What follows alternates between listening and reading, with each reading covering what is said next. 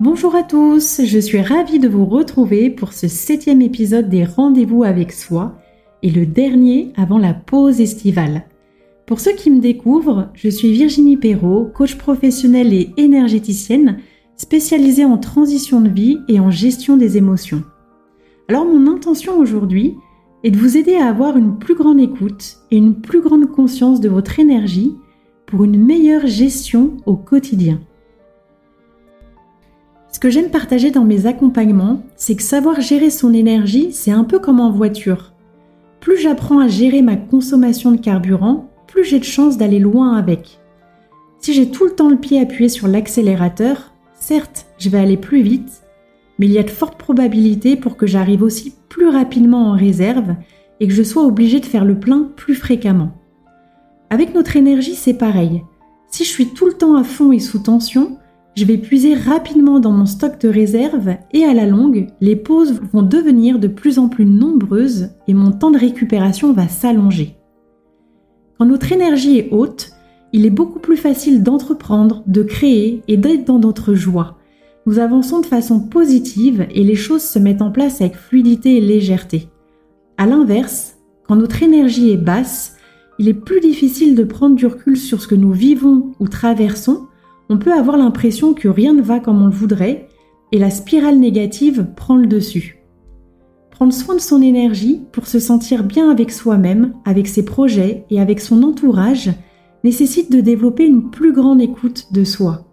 Et c'est ce que je vous propose de voir maintenant à travers ce podcast où je vais vous partager trois clés indispensables pour gagner en énergie. La première clé est d'identifier vos fuites d'énergie qui peuvent être multiples. Qu'est-ce qui aujourd'hui me pompe le plus d'énergie? Est-ce le fait que je me disperse trop et que je ne suis pas organisée? Est-ce la surconnexion au digital entre le téléphone, les emails, les réseaux sociaux? Est-ce le fait que je n'arrive pas à dire non aux sollicitations extérieures et à poser mes limites? Est-ce mon côté indécis qui me consume et m'empêche de faire le prochain pas? Ou encore, est-ce mon entourage qui me tire vers le bas et me draine trop d'énergie? Une cliente que j'accompagne a réalisé au fur et à mesure des séances que sa principale fuite d'énergie venait de sa tendance à se disperser.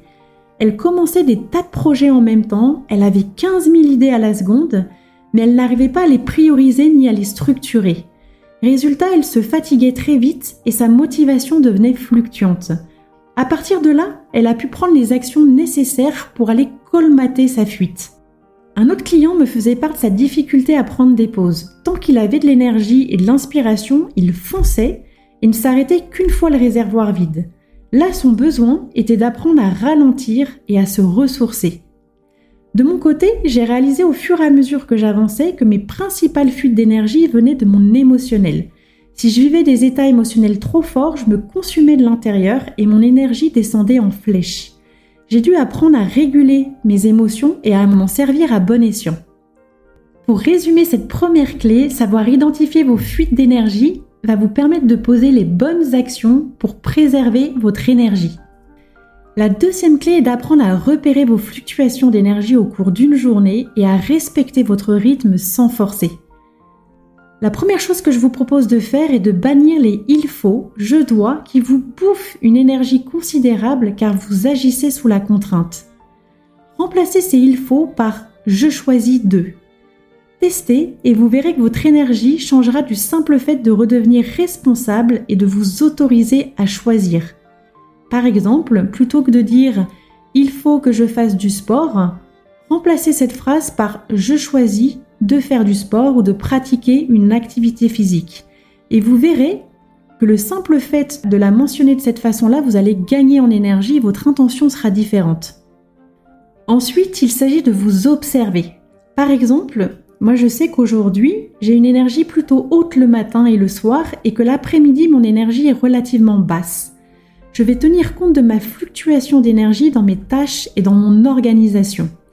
Je vais travailler sur des projets de fond qui me demandent beaucoup de concentration le matin, par exemple, et je vais me garder des tâches simples qui me demandent peu de réflexion l'après-midi. Je vais procéder de la même façon avec mes rendez-vous clients, mais aussi avec mes loisirs. Plus vous serez à l'écoute de votre énergie, plus vous serez efficace et dans votre alignement naturel, et moins vous laisserez de place à la culpabilité ou au doute. chaque jour, j'écoute mon niveau d'énergie. Et si mon niveau d'énergie est trop bas, en dessous de 3 sur une échelle de 1 à 5, alors je ne force pas et je vais prendre action pour remonter mon énergie avant de faire quoi que ce soit d'autre. Peut-être qu'une simple micro-sieste pourra suffire à remonter mon énergie, peut-être qu'une marche de 20 minutes dans la nature me sera plus bénéfique, ou encore passer un coup de fil à une personne de mon entourage. La question c'est qu'est-ce que j'aime faire et qui me redonne de l'énergie rapidement? De la même façon, si mon énergie est basse, je m'autorise à refuser des invitations tout simplement parce que je sais que cela ne sera pas juste ni pour les personnes qui m'ont invité, ni pour moi-même, et qu'un autre moment sera certainement plus propice. Notre niveau d'énergie est un excellent indicateur qui nous permet de savoir si nous sommes sur le bon chemin ou pas. La clé, observez-vous, écoutez-vous et agissez en conscience tout en respectant votre rythme. Ce qui nous amène à la troisième clé, comment élever votre énergie. Quelles sont mes différentes sources d'énergie qui me font du bien? Plus vous êtes connecté à votre joie, plus votre énergie sera haute. Joie et énergie sont intimement liés. Faites une liste de tout ce qui vous procure de l'énergie et de la joie. Qu'est-ce que vous aimez faire simplement et facilement? Est-ce que c'est cuisiner, lire, passer du temps entre amis, voyager, sortir, méditer, jardiner, dessiner, danser, dormir, être dans la nature, faire du sport, couper votre téléphone. Une fois que vous avez votre liste, je vous invite à découper cette liste en petits papiers individuels et à les mettre dans un bocal. Et chaque jour, piochez un papier et tenez votre engagement d'aller chercher cette source d'énergie en vous. Écrivez des choses simples pour commencer. Savoir gérer son énergie, c'est un ajustement constant. Cela m'arrive encore de passer des semaines où j'ai moins fait attention à mon énergie car j'étais dans le flot de l'action. Et lorsque je le réalise, mon premier réflexe n'est plus de m'auto-flageller comme par le passé où je me disais Ah, oh, t'es KO, t'en as encore trop fait, tu n'as pas supposé tes limites. Mais aujourd'hui, je me dis Tiens, quel espace puis-je libérer dans mon agenda pour me recharger et passer un moment ressourçant avec moi-même? La différence avec avant, c'est que je n'attends plus. Et ayant une certaine sensibilité et étant connecté au monde de l'invisible, j'ai régulièrement besoin de passer du temps seul dans la nature pour me ressourcer. Aujourd'hui, je l'ai accepté et cela fait partie de mes routines hebdomadaires. La question aussi que vous pouvez vous poser, c'est à quel moment je sens que la pause est nécessaire pour mieux repartir ensuite?